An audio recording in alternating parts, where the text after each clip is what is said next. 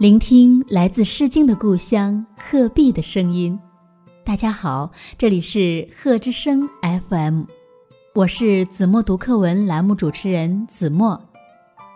今天我要为大家读的是一年级上册第十三课《乌鸦喝水》。一只乌鸦口渴了。到处找水喝。乌鸦看见一个瓶子，瓶子里有水，但是瓶子里水不多，瓶口又小，乌鸦喝不着水。怎么办呢？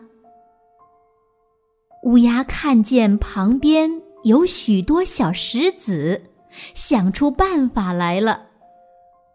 乌鸦把小石子一颗一颗的放进瓶子里，瓶子里的水渐渐升高，乌鸦就喝着水了。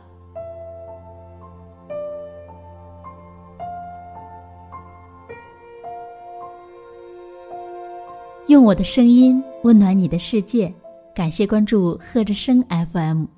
如果您喜欢我们的节目，请在节目下方点赞，更欢迎您将我们的节目分享出去，让更多的人听到来自鹤壁的声音。